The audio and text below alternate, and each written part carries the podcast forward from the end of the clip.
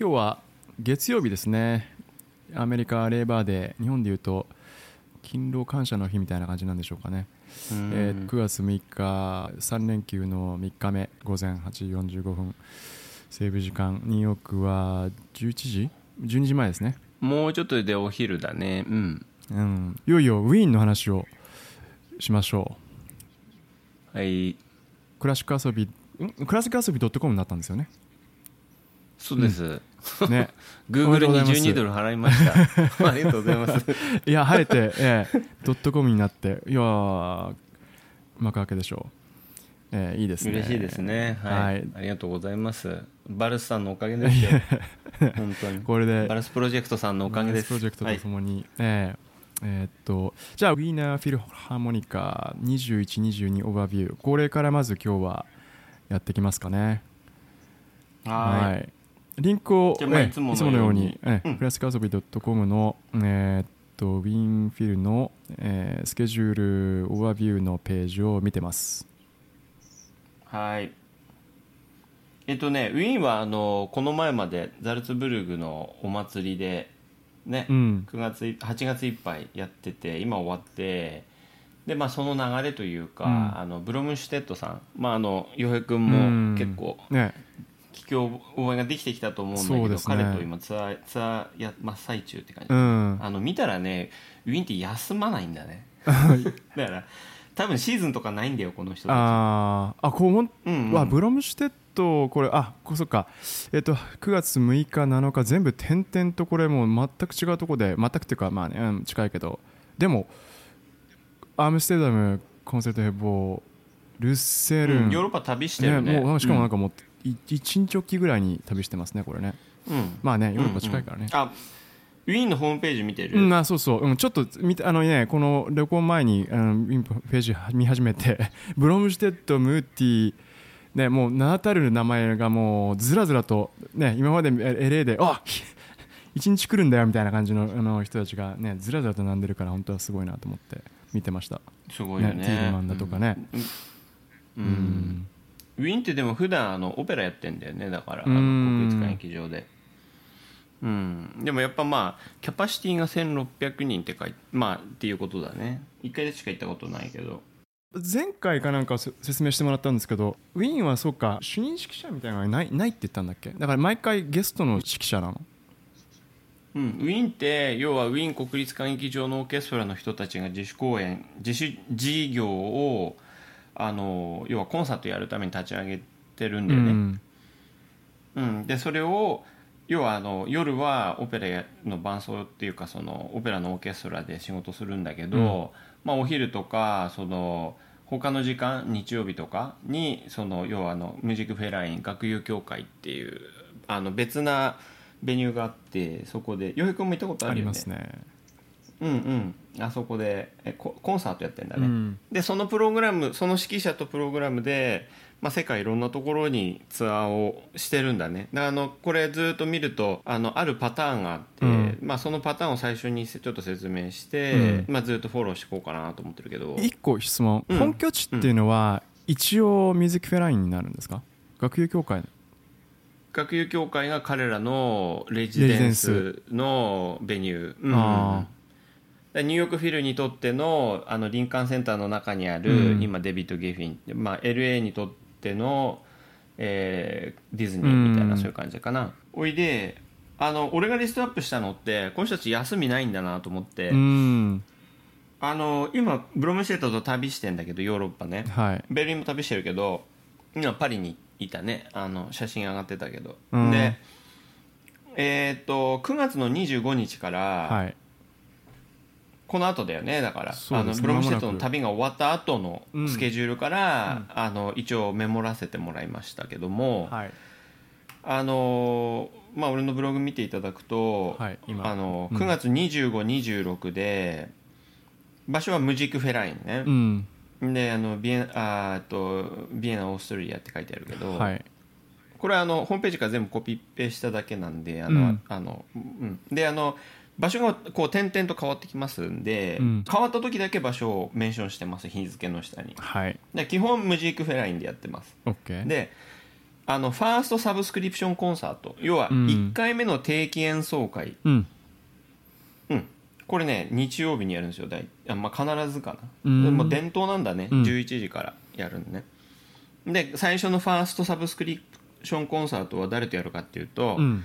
フランス人の指揮者でねアルティノグルさんっているんですよ。アルティノグル。うん知らなかったですね、あんまりアメリカ来ないよね、うん。まあちょくちょく来てんだよ本当は。ちょくちょく来てんだけど、うん。だから例えばネルソンスとかバレンボイムとかなんかねティーリマンとかそういう人たちよりもあんまり聞かない名前だなと思うけどね、うん。この方すごいいい指揮者よ。あのうん、ザルツの終盤にベルリオーズの「ファウストの拷罰」っていう、まあ、90分ぐらいの、うん。あのまあ、ファウストゲーテが書いたファウストに、うん。ベルリオーズが曲つけたんだけど、うん。それであのまあなんかおステージ形式のオペラみたいな感じなんだよね。う、ん。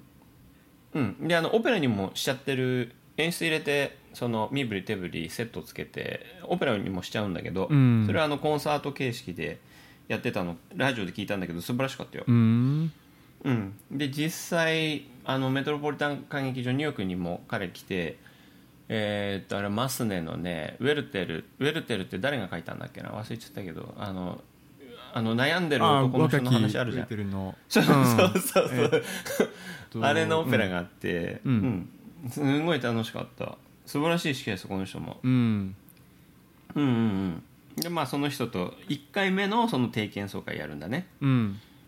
うん、で内容を見ると、まあ、セザル・フランクとおドブルジャーク2人取り上げてるね。うん。ゲーテか。ゲーテだね、うん。ゲーテだね。ウェルテルも、うん。うんうん。でこの後ねあの下に米印で同じプログラムでビエナコンチェルトハウスって書いてある、はい。コンチェルトハウスウィーンっていうあの別の箱があるんですよ。すぐ近くに。それちょっとさ一瞬おさらいしてほしいんですけどうん。ミュージックフェラインがあってコンチェルトハウスがあってで、うん。国立歌劇場。その3つが、まあ、ウィーンででかい箱ってことかな。そうだね。有名な箱ですね、うん。もっといっぱいあるよ。あのうん。ベートーベンが9番初演した「アンデアウィーン」とかああとブルク劇場ってあの天井にねあの誰だっけ？クリムトさん？スクリームトだ。うん。まあウィーンってたくさんまあとにかくあの遊び場があるよね。うん。うん。でもまあそのメジャーだよね国立歌劇場とミュージックフェラインとあとコンチェルトハウスは、うん。でウィーンってあの、まあ、ウィーンっていうかウィーンフィルはこのミュージックフェラインとコンチェルトハウスと、うん。あの定期的にやる演奏会を。同じプログラム同じ指揮者で。あのウィーン内で箱変えてやるってこと？箱書いてやるってあこー今日はここでやってウィーン学友でやって明日はとうん、うん。うんコンセルトハウスでやってとかってやるんだ。そう多分日曜日曜に定期をミュージックフェラインでやって、うん。でえー、とそのまあ翌日とか、まあ、火曜日とか分かんないけどお昼にやるんだよねこれね全部、うん。コンセルトハウスも確か。であとソワレっていうのもあってソワレシリーズっていうのもあってソワレって夕夕方？うん。夜？夜の公演、うん。マチネじゃん。うん。であのサブスクリプションコンサートは大、まあ、必ず多分必ずお昼、うん。10日曜の11時。でコンセルトハウスも多分お昼、うん。でソワレっていうのが別にあって夜の公演があって、うん。であの夜オペラやんないんだろうね。やんない日があんのかなと思って国立歌劇場見たら国立歌劇場休みないんだね。毎日やってて、すげえと思って。さすがだな。メットって日曜必ず休みなのよ。うん。日曜休みにしてたんだけど最近日曜やるようにな日曜の午後やるようになって月曜休みとかにしてたりもしてたけどね。まあちょっとあの詳しく見てないか分かんないけど昔はそうだったね、うん。でも国立歌劇場毎日やってんだと思って。うん。すごいなと思った、うん、まあまあまあでもこのそのアルティノグルさんとの、うん。まあ、さ1回目のサブスクリプションが終わった後にコンチェルトハウス、ん。であとはあのスロバキア行くんだね。うん。うん。で、えー、とハンブルグも行くと。うん。でイタリアはねなんかキャンセルになっちゃってたね。やっぱうん COVID で、う。ん。イタリアはね行けないんだね。っていう要はそのウィーンの近くでウィーン近郊で、まあ、何回かやった後にツアーに出る。でその繰り返しなんですよウィーンって。うん。すげえなと思って。で11月見ると今度はさムーティーと日本行くの。ね。うんであの同じ2個ぐらいプログラム用意して、まあ、3つ2つ3つなんだけど、うん。でそれをこうずーっとあの日本各地でねあの今回はだからムーティーとはシューベルトとソロビンスキーとメンデルスゾうん。ーンをやるんだねこれ、うん。であとはその3日サントリーホールだけど4日は名古屋で、うん。今度はモーツァルトとシューベルト。別のナンバーだね、やるんだね。うん。うん。でこの2つを持って今度は、えー愛知、えー大阪でまたサントリー戻ってきて、うん。えー何回かやると。姫路とかねいいろいろ行くんだね、うんうん。ほんとね。まあサントリーホールが一番多いけど、うん。うん、日本って各地に結構ねいろんなあのそのコンサートホール、うん。要はあの公共事業で作るんだろうね。でまあムーティーと、うん、日本のまあ日本である程度公演打ってうん。でその後韓国行くんだね3日。はい。でその後はえっ、と中国、はい。うん、広州と上海行くんだねこれ、うん。4日間。はい。うん。アジア巡りだねこれ。アジアアジアツアーだね。うん。うん。ベルリンもまあ同じようなことやるけどね、うん。あのまあ11月はウィーンはアジアに行くって感じだね。昔からこんなアジア行ってたのかねウィーンって。行ってる。中国もすごい行ってるよ。あそうなんだ。ね20年行ってる行前とかってる。あそ20年前どうだろうね中国でも、うん。ウィーンと日本はすごく行ったり来たりするよね。ウィーンフィルのあのライナ・キューヒルさんっていう昔のまあちょっと前までコンサートマスターやってらっしゃったバイオリニストの方の奥さん日本人でね。うん。あそうなの？ちなみにこれ日本のサントリーホールとかで買ったらいくらぐらいするんですかね？あのまあ6万とかじゃない？安くて。6万うん。6万とか安くて1万とかじゃない？あ1万だったらねいやでも1万でもあのステージの後ろの席でよ。うん。うん。えまあまあ。うん。でも高いよね。ちょっとまあね しょうがないよねやっぱり。うん。でうん。もアメリカ来てもそれなりにするわけでしょ？250ドルだね。いあそう。一番高い席で。一番高い席で250ドル？それは安いな。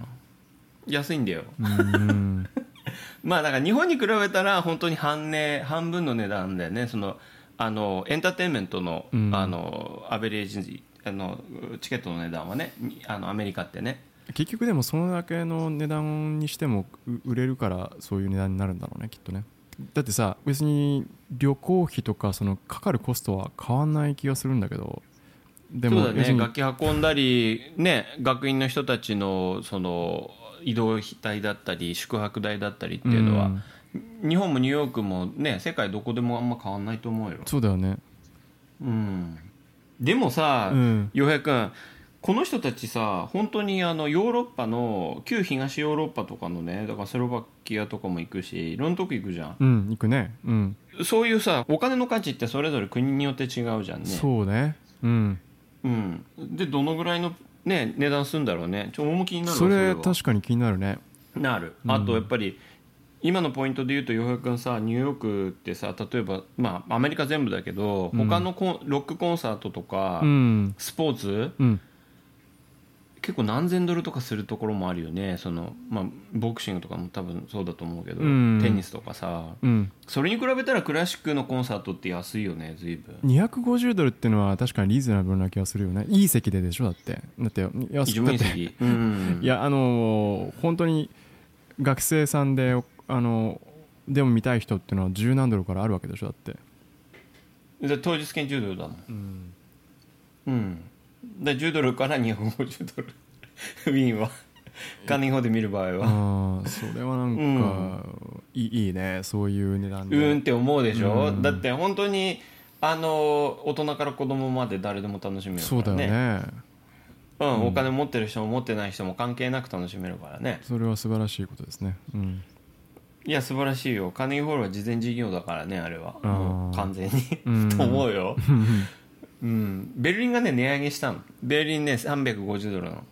あそう。あカーネギーホールのベルリンね、ベルリンがカーネギーホールに来た時ってことね。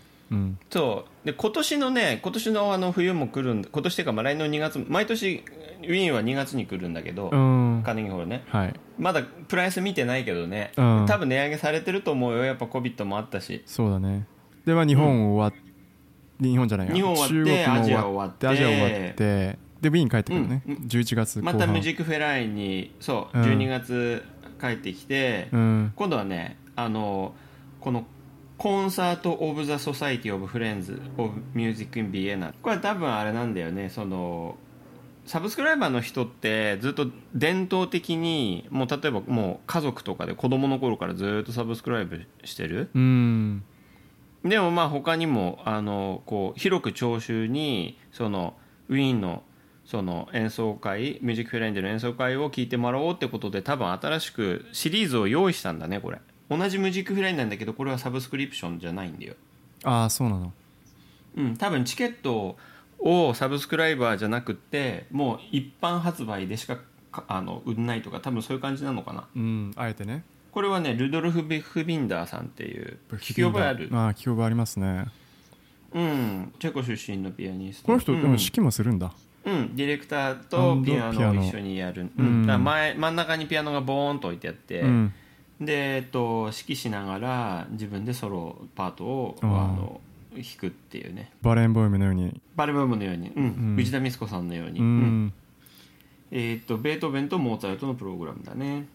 多分ね、うん。全部レコーディングするんだと思うよ。ブフビンダーねうん。あのベートーベンのソナタの全集がリリースされたんだよね、最近。あの8 7月ぐらいによあのクラシック遊びのインスタグラムで予告したんだけど、うん。あのとうとうリリースされたんだね。これ2014年のねザルツブルグのライブの収録をあのグラムフォンがリリースしたんだね、うん。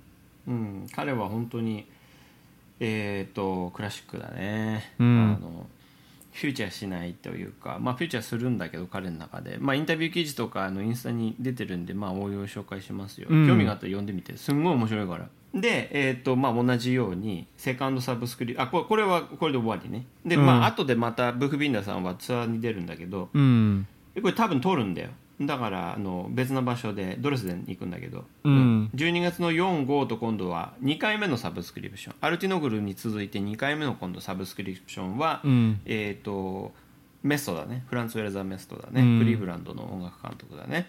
グスタフ・マーラ9番、はいうんやりますね。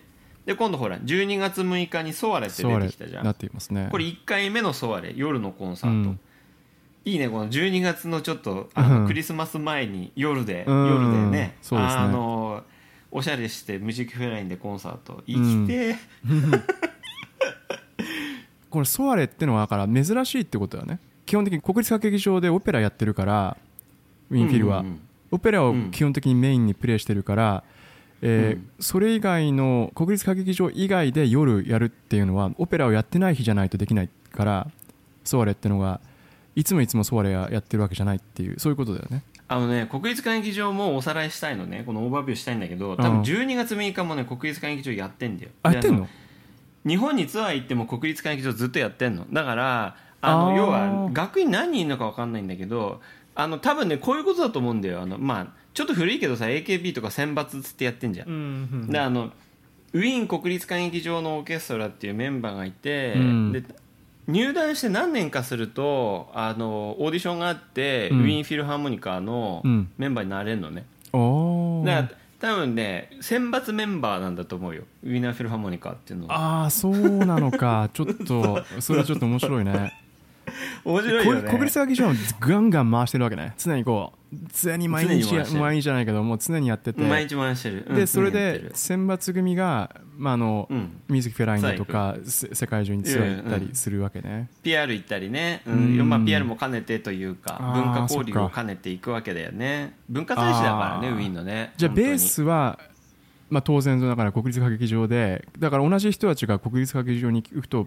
当然プレーしたりとかしててでも必ずしもその選抜組が、えっと、いつもそこにいるわけじゃなくて国立歌劇場でやってる日にもしかしたら世界の中国にいたりとかするわけだね、そうだね。うん、面白いよね、面白いですね。うん、だってメットそんなことやできないもんだって。メトロポリタンニューヨークのねメトロポリタンオペラうんはうん。うん。できない、もうオペラに徹徹してるし徹して、うん、4月の2週目でシーズン終わると4ヶ月バケーションで9月の3週目まであの公演やんないからあの人たち、うん。で夏営業行ったり休暇取ったりあの講習会で教えたりとかね、うん。世界から集まってるから世界にまた散らばってやる、うん。でもウィーンの人って大体ウィーンの人だからね、うん。うん、でもまあ最近はなんかでもアカデミーっていうのを作って広く受け入れたりしてるね。あのウィ楽団を？ーンフィルハーモニーにもそうそうそう、うん。ウィーンフィルハーモニカ楽院ね。の、うん。だからベルリンにもさカラヤンアカデミーっていうのがあってさ。うん。あの2年ぐらいだと思うんだけどそのディプロマ、そのまあ、どっかの大学とか終わったりとか、まあ、結構特待扱いの人も多分いるのかもわかんないけどうん。2年間要はそのウィーンフィルハーモニーあのベルリンフィルのメンバーの方がメンター要は先生になってあの要は楽器を教えてくれるわけですよ。うんで、えっと、ウィーンあのベルリンフィルの公演にも参加してるんだよね。だから見ると、あいるなと思って。うん。あ入ってんな。あいこ今入ってないなみたいな。だからオープニングとか入ってないよね。あとあのなんかヨーロピアンコンサートとかそういうねなんかあのはあの完全にそのフルタイムで働いてる人だけうん。しか載ってなかったりすするけどね。まあそういうふうにやってんのかなと思ってる。うんうん。ウィーンも最近だからそうやって学生さんというか受け入れてね教育とかその人材育成うん。もやってるなと思って、うん。うん、だって昔本当男の人しかいなかったじゃんだって。そうだよね。うん。80年代ぐらいから女の人が入り始めてね、うん。いろいろこうウィーンも変わってきてるわけですよ。うん。時代とともに。うん。時代とともに。でまあ、うん、メストのが終わ、まあ、またねそのコンセルトハウスでやったり、、はい。いろんなとこでやるんだね、うん。でそれが終わると今度はあのベルリンの監督のね12月の11日と12日、3回目のサブスクリプションコンサート、メストの次キリル・ペテレンコですよ、うん。ベルリンの監督の。はい。うんうん。そうですね。やりますね、うん、でプログラムがね、あのまあ、スクリアビン。これあのウィーンっていうかドイツ語でスクリアビンって綴るとこうなるんだね、あとシュニトケさんっていう、うん。これあのウィキのうん。バイオグラフ貼ったのは、やっぱりペトレンコらしいなと思ったの、このプログラムね。うんロシアで、ふ2人ともロシアにゆかりがある。で、えっと、シュニトケは特にね、あのロシアとウィーンにゆかりがある人なんでまあ興味があったら調べてみて、うん。すごくペトレンコだなと思った、うん。うん。うん。しかうん。えーこれはこういうの見てみたいですね。しかも多分ベルリンではやらないこのプログラムは。あのペあのうん。ペトレンコは、なだから特にすごい面白いなと思って、あウィーンとやるからこのプログラムにしたんだなっていうのが伝わってきたから。うんまあ、うん。時間がある時興味があれば調べてみてください。はい。でその後ねまたブフビンダさん出てきたね。今度はミュンヘン行くんだね、で別な番号なんだよベートーベン。だからこれ絶対レコーディングするんだよ、で後で多分あーリリースするんだと思う、うん。はい。でブフビンダーが終わっていよいよ、はいえーあの有名なニューイヤーコンサートになるわけですね、うん。ニューイヤーコンサートはね、うん。プレビューっていうのやってね、うん。でニューイヤーイブっていうのやって、でニューイヤーコンサート、こう3本立てなんですよ毎年。ああそうなんだ、うん。30日にプレビュー。そうそうそうそう。31日ニューイヤーズイブ。そで1日がニューイヤーズニューイイヤーズコンサート。3連。そうそうそうそう。三連チャンで。そうそう大変だね。大変だよね。だから撮り撮影とかもやるんだねこれ多分ねううん。ん撮影やってまあリハーサルとかやんないから多分もうリハーサルも兼ねてやるんだろうけど。そういえば言ってたね。ウウィンフィルってリハーサルやんないってのは本当ですか？あのオペラやんないんだよねあれ。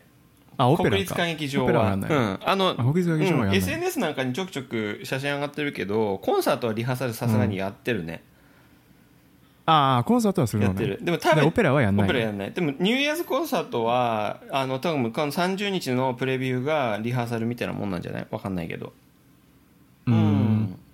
まあバーレンボイムですよ今年は。去年はね無,、まあ、無観無観客だったけどムーティーやったね。その前がネルソンスで、その前がティーレマンだったね。で毎年やっぱり、うん。その前が確かメストだったような気がするけど毎年あの違う指揮者を迎えてね、あのやっぱなんかその年を占うっていうかさそのうん。あの本当に毎年毎年違う。YouTube でこう続けてなんかこういろいろポチポチ押してさ5個ぐらい見比べると、あ2000年代の前半ってこんな感じだったなとか2000年代の後半ってこんな感じだったなとか、あのなんかねやっぱその世相をこう反映してたりねこの次の1年を占ったりねするようなねそのまあ、期待とか希望とかそういうのも含まれてるんだなって、こうプログラムを見るとね、まあ、もうそうだし演奏を聞くともそうだし、うん、忙しかったなとかさ、あなんか活気づいてきたなとかさあなんかあのこういろいろねこう感じることがあって面白いですよ。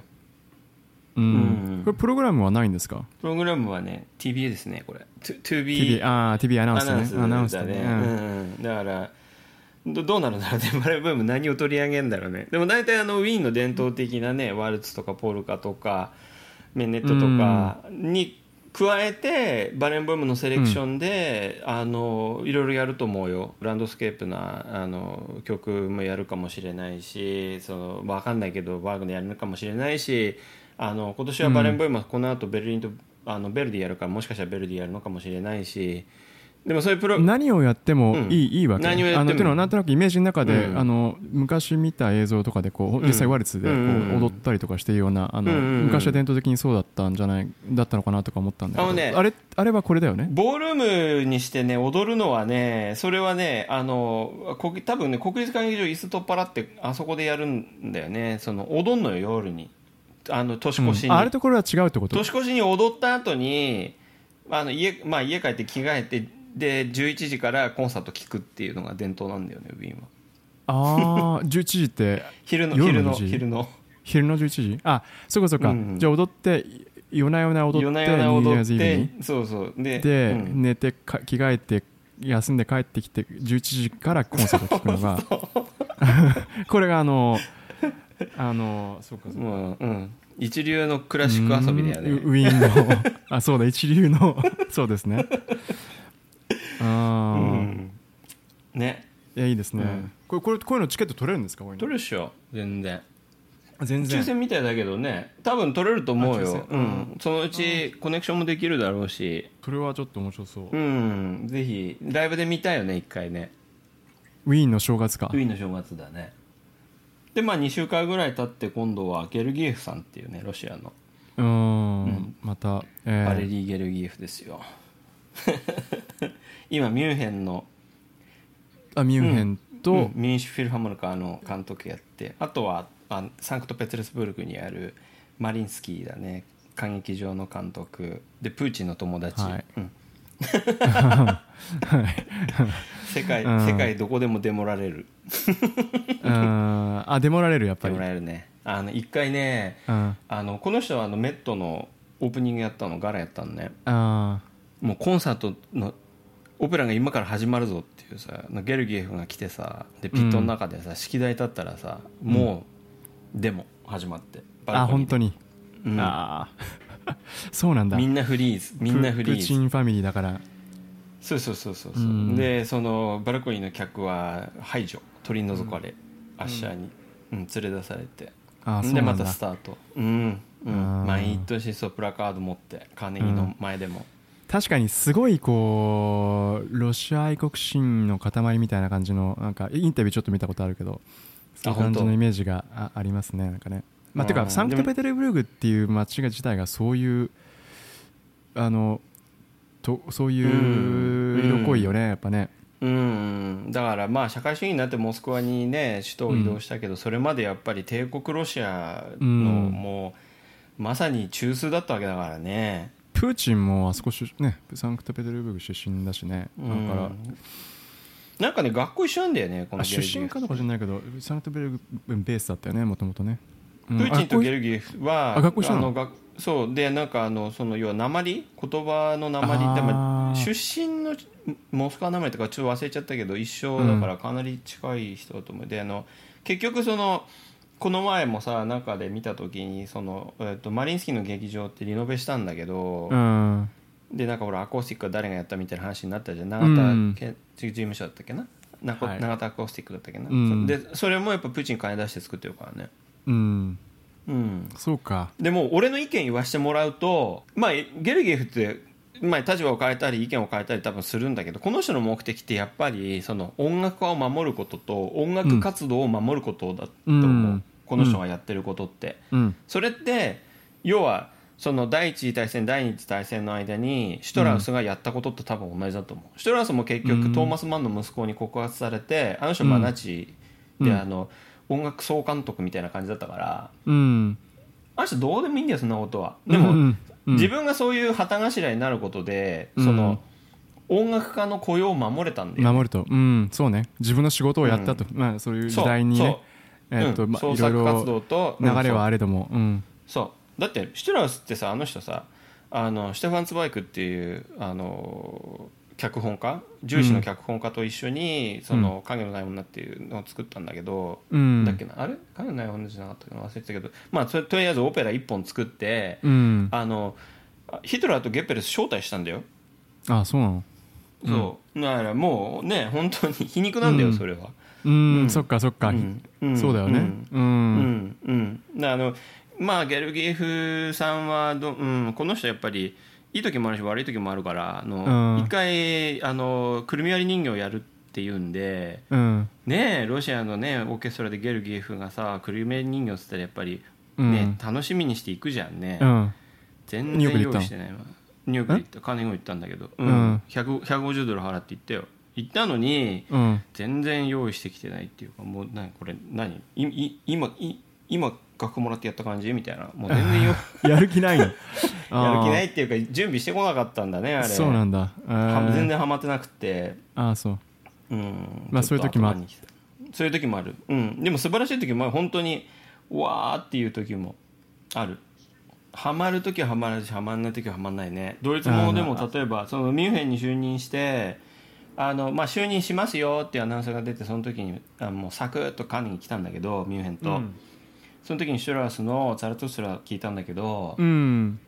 いやもうすごかったね。あそれはよかった。あそれはまあまあやそれはよかった。たり外れがかなりあある。あるっていう、うん。まあるしみんなそういううん。うん、でそその後またミュンヘンと来て行ったんだけどうん。チャイコフスキーのと後半ブルックナーだったんだけどチャイコフスキーはねやっぱなんかあのはまんなかったねロシアもんで。あはミュンヘンにはまんなかった。でもブルックナーはねめちゃくちゃはまっててねなんかあのゲルギはまあただ立ってるだけな感じがしたんだけど。あこれはミュンヘンが全部、うん。あのやってんのかなみたいなね、うんうん。まあそれはちょっと分かんないですけどね、うん。まあ、とにかく、えー、とラフマイノフのプログラムだね。これは。そうですね。ううんん、ラフマイノフ両方ね。コンチェルトとうんそう、やるんだね。うん。でその後あの4回目のサブスクリプションコンサートっていうことで、まあ、やるんですねこれ。んで、はい。うん。その後、えーコンチェルトハウス。まあだからえっ、と Concert of Society of Friends っていうシリーズでやってサブスクリプションでやって、うん。えーコンチェルトハウス3回ウィーンでやります。でこれははいプログラム、コンチェルトハウスは別プロでやるんだね。うんフランスもの？ドービュッシーラベル、リムスキー・コルサコフコルサコフは？うん。うん。ロシア人だね。うんうん。3つやって、ううん。んシェラザードのこれあれだよ。あのえっ、とアラビアンナイトですよこれは。うーん。うん、で25日1月25日はハンブルグに行きますと、はい。えーで26日はパリのシャンゼリゼ劇場。29日に、えーザルツブルグ、ん。あこれ別だね。ザルツブルグ行ってで今度29日はザルツブルグで今度バレンボイムが、えーモーツァルトプログラムを、まあうんこれもう自分でうん。自分でピアノ弾いて自分でやるんだね。ピアノ弾きながら。ね。うん。すごいね、うん、でこうザルツブルグシリーズがちょっと入るんだね。これロビン・ティチアッティっていうのはね、うん。まあ、あのよ40代の、えー、とイギリス出身のエジンバラで夏にねあの、こう若手の夏フェスがあるんですよ。それの今監督やってる。であとポストはねベルリンの会議場のポスト持ってるねこの人。うーん。うん。じゃあイギリスとドイツ。そうそう、うん。あのラトルみたいな感じでやってると思います。ね。うん。うん、がまあこれもモーツァルトですね全部ね。うん。はい。で今度2月の5日もザルツブルクでまたバレンボイム。これはバレンボイムとねアルゲリッチが2人でやるねん。さすが。ペアいつものペアって感じがするんですけど。アルジェンティーナ、う、うんんで19日2月19日に今度またゲルギフが、おえーおまた帰ってきますね。うん。帰ってきますね。これは、えー、とウィーンでやるんだね。これはあのミュージックラインでやるんだね。うん。えーでプログラムはプロコフィエフの「ロメオとジュリエット」とチャイコフスキーの「悲壮」ですねこれね。うん。6番のシンフォニーですね、はい。でゲルギー今3つプログラムややってきたじゃんはい。はい。で3つやって今度はエッセン行ったりドイツのエッセン行ったりフランクフルト行くわけだね。うん、うん。でいよいよ25日にカーネギー来るんだよ。おお2月の最後の週の金土日。毎年ニューヨークフィルは2月の最後の週の金土日にカーネギーホールニューヨークのカーネギーホールに来て3回演奏会やるんですよ、あのウィーンとかその他の場所でやった3つのプログラムをここでカーネギーホールで3つやるの、うん本当だ。あ三つね。あそういうことね。そうそうそうそうあ本当だ。そう全く本当一緒ですね。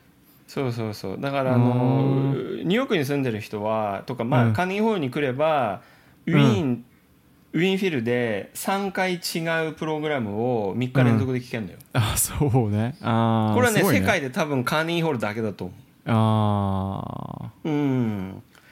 まあ本当に子供から大人まで観光客から地元の方までみんなでね、ーうウィーンフィんルを聴くっていう。本当にこれはあのこのタイミングでニューヨークとか行ったらいいかもな。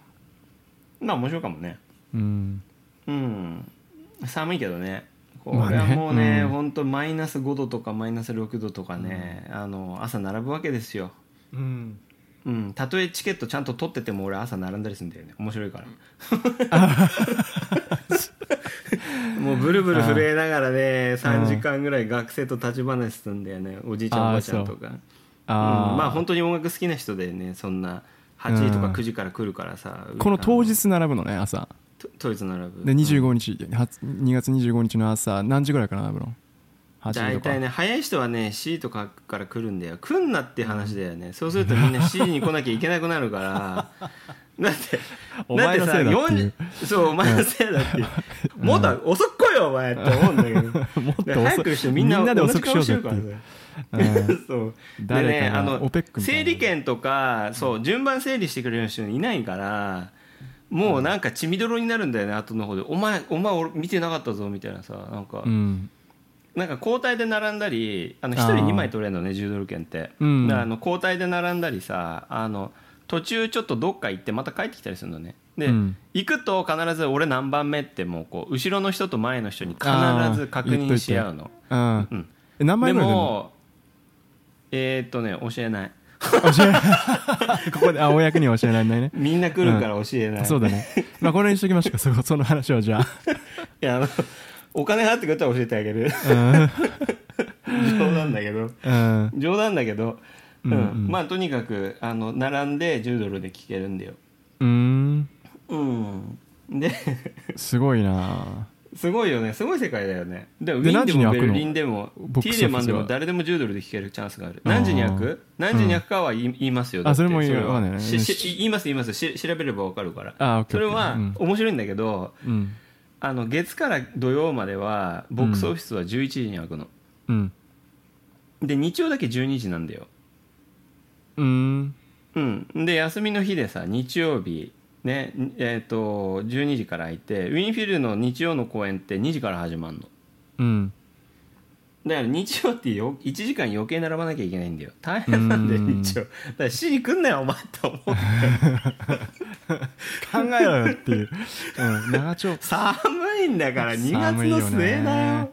ニューヨークの2月の末めっちゃ寒いよ、そうだよね、うん、ブルブル震えながらねだからもうまずおじいちゃんおばあちゃんヒーたちがトテック着て大変だよね。いやでもいるよやっぱり、うんうん。まあ。あのフリーの新聞と椅子持ってさ、うん。もうあ椅子持って。そうだよね。ええでも大体やっぱりその東欧系のその戦後の移民の方が多いから,、うん。うん。だからもうだからもう本当にこんなの何でもないよ。な なんでもないよっていう、うん、こんなのプラハじゃん。こんなのねもう子供の時から慣れてるからみたいな感じだね。うん。多分そうだね、うん。もう防空壕とかさ爆弾降ってる時にさ、こう親と一緒にとか当たり前だったんだよそういうのがもう多う分ん、うん、すげえなと思うわ本当に。うん、そう。なそういうとこ行って話すのもし楽しいね。それは面白いですね。昔話とか、うん、うんあと旅好きな人とか多いからやっぱり、うん。なんか昨日インドから帰ってきたとかね。あそういう人もいる。うん。し、うん、旅行でヨーロッパから来てる人もいるしあの、うん。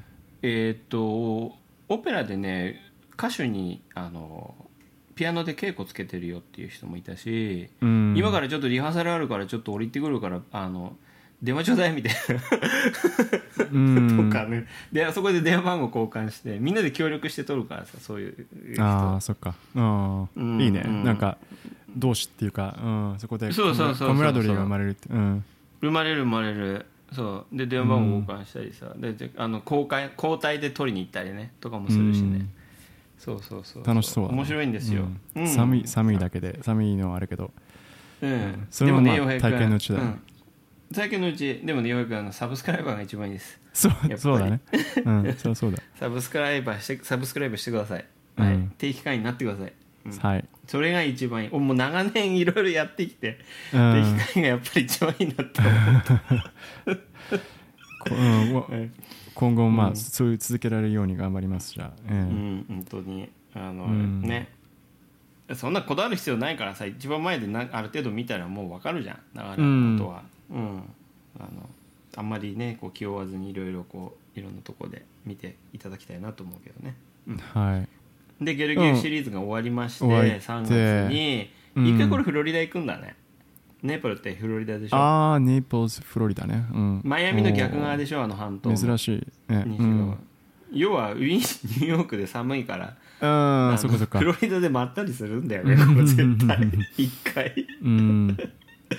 面白いねまあでもあれでもこれはメイクセンスだよね。結構ニューヨークの人引退してフロリダにこう移り住む人いっぱいいるからあのカーネギーホールよく通ってた人たちがニューヨークにもおじいちゃんおばあちゃんがたくさんいるんじゃない？きっとで冬でうん。冬でまたは冬にそうそう。あそう夏場はニューヨークに行って冬は、ね、フロリダにいるこの引退してる人たちがニューヨーク出身の人たちがいるいるからたくさんいると思うよ、うん。これ。だからフロリダにそのカーホールにもともと行ってるような人たちがいるんだろうねこれね。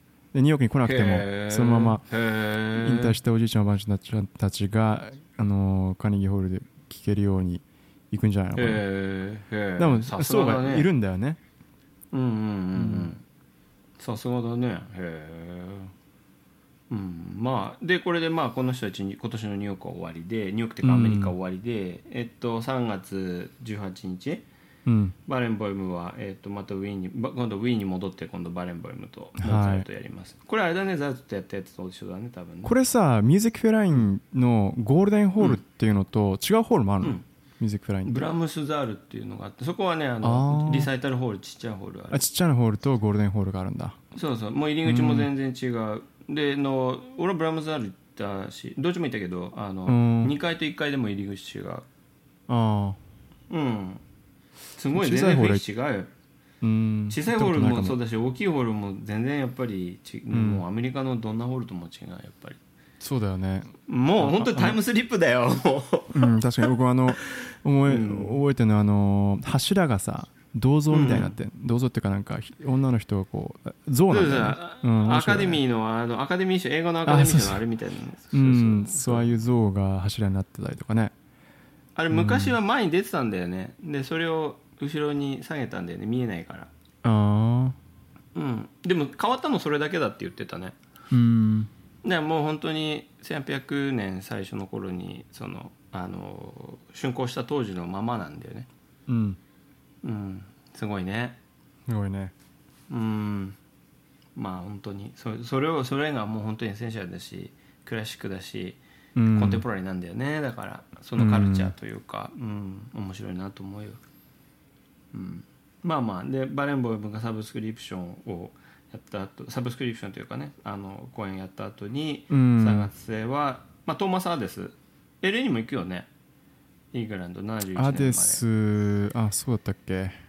うん行く、うん。あの来年の多分春だったと思うけどまあだからまああのウォークインでねあの、うん。サブスクライブ俺撮ってないよね。のチケットではないけど撮ってない撮ってない、うんだからまああの流れでさどっかでラジオで耳にしたりするかもしれない、でそのようやくのアンテナが働いたらうん。あの LA で見たら行ってみれば。行くと。うん、そうですね。うんうん、で30日もトマス・アデスのシリーズが、まあ、コンセルトハウスとかあうの、ん。まあ、フィルハーモニー行くんだね。あの、ベルリンのウィーンと、うんとだ。うん。うん、うんこれ中継してほしいな。どんな感じかフィルハーモニーでウィーンがそうですね。デジタルコンサートホールで。うん。うん、ししないと思うけど、うん。あの はまんのかはまんないのか見てみたい、うん。お互いはまんないと思うんだよね。分かんないけど。うん。でえっ、とソキエフが出てきますね。ソキエフは、うん。あれ？あこれ次のね。サンフランに来るんだっけ？サンフラン7に来るんだ、ね、つ目のサうん。ちょ7回目のサブスクライブ俺すごい意識だと思うこの人。サンフランでいあの来るけど。まあようやくは東コンプマン行くけど、うん。まああのねこの前のお話の通り飛行機代も宿代もそんなに負担にならないようだったらソキエフもどうぞサンフランでぜひ。すす素晴らしい式だしこの人。うん。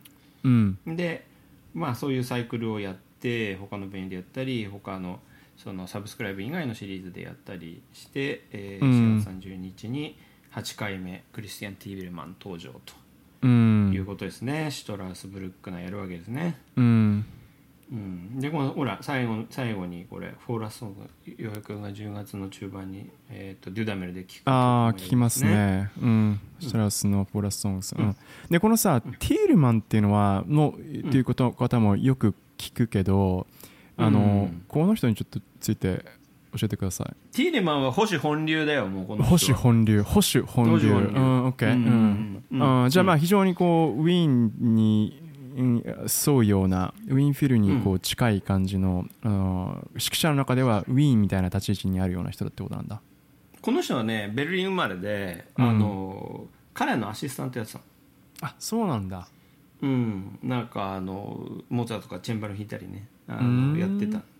かじゃあカラヤンとえベルリンフィルにいたってことだいた。カラヤンがいた時期に、うん。カラヤンの要は助手やってたわけだよね。助手やってた。ああそうそうそう。であのバイロイトの総監督もやってた、2015年ぐらいからな、であの去年で終わったんだけど、あのうん、じゃあオペラ結構やる人ってことなの？オペラもガンガンやるでしょこの人、ん。オペラもガンガンやるしコンサートもたくさんね。バイロイトやるけど、うん。やっぱりねドドイツから出ないんだねこの人。そうなんだね。そこが多分あの僕は思い覚えてるのはその出ないって言ってたよねこの人。旅したくないんだほとんどだってあそういうことなの。うん。ただ単に個人的に 旅が旅嫌いだからアメリカとか別にあアジアとかも行かないし基本的にヨーロッパでしか見れないような人なのね。そうヨーロッパどころかそうドイツとかウィーンとか。近辺。あまああのマドリッドとかよく行ってるけどね。あのあそう。うん。じゃあヨーロッパ、あのねヨーロッパには行動くけどもうう海を越えてアメリカなんか絶対来ないみたいな感じだうん、あのねフェイスブックのねグループフェイスブックってほらグループ多いじゃん。ファングループとかよくやるじゃん。あはれでよく、あの見るんだけどファングループに入るとねなんかちょっと簡単な審査みたいなのがあってで俺基本的に音楽ネタしか上げてないから、うん、まあ通るんだけど。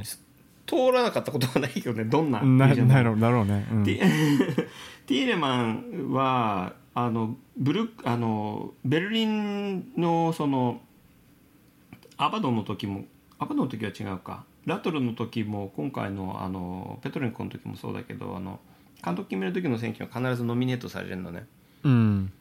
うん、やっぱそんくらいやっぱりあのティーレマンのやってることっていうのをすごい支持してる人は少数ではないけどかなりコアな人たちはやっぱりすごくいて、うん。であとこの人なんで外国語聞かないかっていうとやっぱりねその鉛とかそういうのを大事にしてんだと思うのやっぱり、あうん、あのやっぱりメストもアメリカ来ていろいろ一生懸命やってるけど、あ、うん。やっぱいろんなことを言っていろんな文化に触れることでだんだんこう平均化してくるじゃない？あそういうーメストってさっきのあのクリーブランドの人ね。フランツ・ウェルザ・メスト、うん。うん。彼はリンツ出身の人で、うん。ウィーンの監督やウィーン国立歌劇場の監督やってた人だけど小田聖さんの後に。あそうなんだ。やっぱり、うん。多分そういうことだと思う。ブッフ・ビンダーもそうだし、うんすごい日本のピアノファンでさあの、ウィーンもすごいよく好きだしポリーニとかねそのうん。世界でコンツアーやるコンサートピアニストとか好きな人でも、うん。ブッフ・ビンダー知りませんでしたっていう人やっぱりいるんだよね。あそうなんだ。ややっぱ、なかなか行かないからうんあんまり馴染みがないわけね。うん、もうまあ引退しちゃったけどブレンデルとかもそうだけどこの前のコープマンもそうだけど、うん。やっぱりやるレパートリーはモーツァルトまでって決めてる人とかね、うんまあ、まあベートーベンやりません。私がやるのはモーツァルトまでです、ハイドンモーツァルトバッハ。まあねそういう。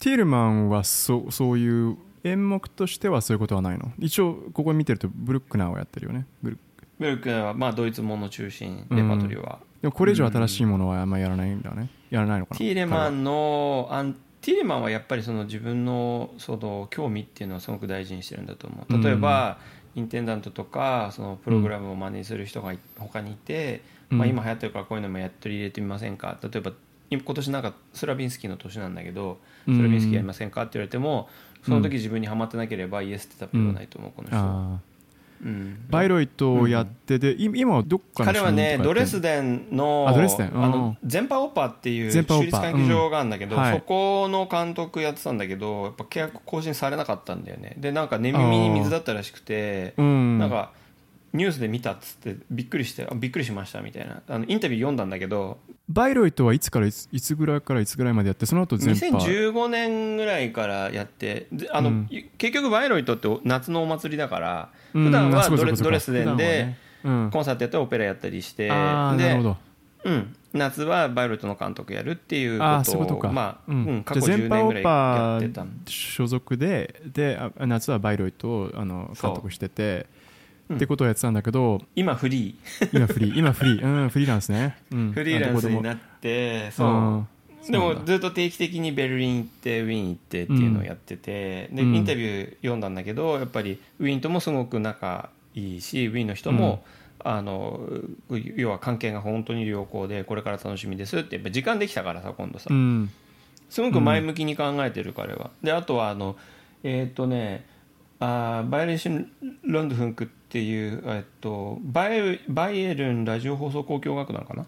うん。っていうオーケストラ、まあ、戦後にできたオーケストラなんだけどここともすごい関係がいいみたい。であのコンサートもあのもうスケジュールされてる。で今、うん。ドレスデンでえっ、とあれをやってる。えっ、とベートーベンチクルスやってる。ベートーベン1級全部やもう終わったのかな？わかんうないけど、ん。うん、ややってるね。だからほらあのベルリンとか見るともうベートーベンやんないじゃんうん。そうだね。でも、うん、でもどえのその旧東ドイツのそのドレスデンでは、うん。ベートーベンがこう行われてたわけですよ。行われてるわけですよ。うん。っていうね。そのドレスデンの歌劇場ってねインテンダントがね確か10 23年か24年に変わるんだよね。40代の女性の若い方に。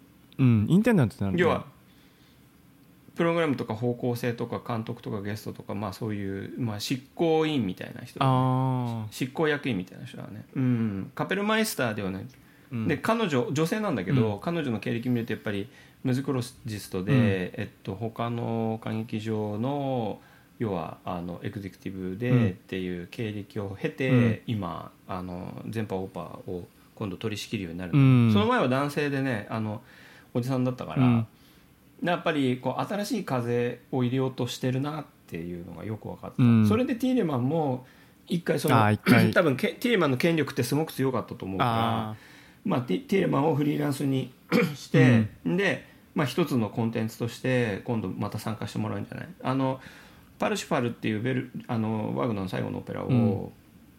バイロイトでその2023年にやるとうん。いうことをね、あのワグナーのお祭りの今のえーボスのカタリナ・ワグナーっていうバワグナーの肥満家えーなんかの方が言ってたんだけど、うん。ティーレマンとやるってでもその後やりませんよってあティーレマンが言ってて、うんあのドレスデンでやりますよみたいなこと言ってたから、うん。うんそれでまあ23年にそのティーレマンのわあのパルシファル見に来てえなと思ったんだけど、うん。うん、でもあのやりませんよって言うから、まあ、バイロイトは、まあ、うん行くかどうかちょっと考えてるけど今、うん。うんでもあの東ドイツのミュンヘンは絶対行きたいやっぱり、うん。あのいろんなことが今変わってるとう思う、ん。だから見てみたい。あの新しいベニューもねラトルが作るっつって言ってるしね、うん。であの10月にオープンするんだよね新しい、うん言ってたね。うん。見てみたい。すごい変わってかえ今本当に生まれ変わろうとしてんなっていうのがちょっとやっぱり伝わってくるからうねん。うん、っていう感じですね。うんでまあティーレマンが4月に乗るわけだね。うん。うん、で5月にブロムシュテットまた来てえっ、と5月の後半ムーティー来て、うん。えー6月に入ってネルソンスが振ると。でネルソンスはずーっと6月中やるわけだね。うん。だーっとやってそしてこのネルソンスが終わるとあのえっ、とね夏にねシェーンブルンでやるんだよね夏っていうか6月16日にさサマーナイトコンサートシェーンブルンってやるんだけど、はい。毎年シェーンブルンの前で野外コンサートをやるわけですよね。それがなんか夏のフェスティバルの先駆けかなと思ってて、うん。うん、で6月のシェンブルン終わって6月の最後にあのワルトビューネベルリンでやってベルリンがワルトビューネでやって、うん。で7月に入るといろんな各地で夏のフェスティバルが始まるって感じだ,、なるほど。だからこの6月のセットが終わると彼らはまたザルツに行くんだよああそっか。そのルーティンなんですよこの人たち。うん。ねそうん。いや大変な休みないんですうん忙しいねこれはね。忙しいと思うよ、うん。いろんなところに、うん、行って。プリンシパルの人とか本当ずっと行くんじゃない、うん。あのまあ交代で行くんだと思うんだけど。うん、でこれが一通り自分の中で一通りだったね、うん。今回見てみて。うん。うんいや面白かったわ。でもこれ見てて。でも岩井君これ見てるとさやっぱり本当にあの限られた人っていうかウィーンが、うん。その一緒にやりませんか？って声かける人って、うん。だってねもう岩井君今まで何回かオーバービューしてきたけどそこに必ず名前が出てくるそうだね。オールスター。オールスターだね本当に。ううん。んだまあだからそのウィーンっていうのをこう一回押さえとくと、うん。そのあこの人ここでもやってんだ。あこの人ここの監督なんだとかっていうのがこう分かるんだよね、だからまあファンも多いだろうねだからウィンはん。うん。そうですか。まあ実際に見れなくてもあのストリーミングとかに見れる見る方法ってあるんですか？ウィーンのねオペラはねストリーミングのサービスお金払ってやってるね。あでウィーンのコンサートは VPN、うん。アルテとか、アルテそのチャンネルヨーロッパのチャンネルがあるのねあのフィデリオとかアルテとかメッツォとあか、うん。あとはメディチだね。メディチはまあ比較的うんメディ見れるね、聞きますね。うん。うん、でもその今言ったフィデリオとあのアルテとメッツォは、この3つはねあのヨーロッパとかその国にいないと見れないからあ VPN サービスを使えばない。えっと日本でもどこでも見れる見れる。一応見れると。見れるね。うん。それはいいかもね。うん。本当に見たければね本当に見たければね、でもまあなんかでも、まあ、そういうリストリクションもありながらこういろいろ見ていく、うん。その無料でねラジオは必ずまあラジオは結構セレクティブだけど、意外とササブスクリプションは公開してるからで追ったり、ううん。んだからあのインスタで紹介したり、まああそうですね。皆さんだから、ねん。えっとクラシカサビ .com を、えー見てると、まあ、そういう、まあ、ラジオで聞けるような情報とかもねシェアしてくれるように。うんうん。うん、うんなると思うとので。いう感じですね、うん。OK ででもまあこれがウィーン一通りえ。って感じかな、いや非常に、うん、非常に面白かったです、これまた楽しみですね、なんかどっかでこれ、うん。まあ僕個人的にはだから、タイミングが合えばニューヨークに2月のその25日だか、そのくらいにウィーンフィルゲルギエフが来るときにもしかしたら見れるかもしれないっていうのが僕の一番可能性が高い感じですかね。それがね、うん、そうだね。うん。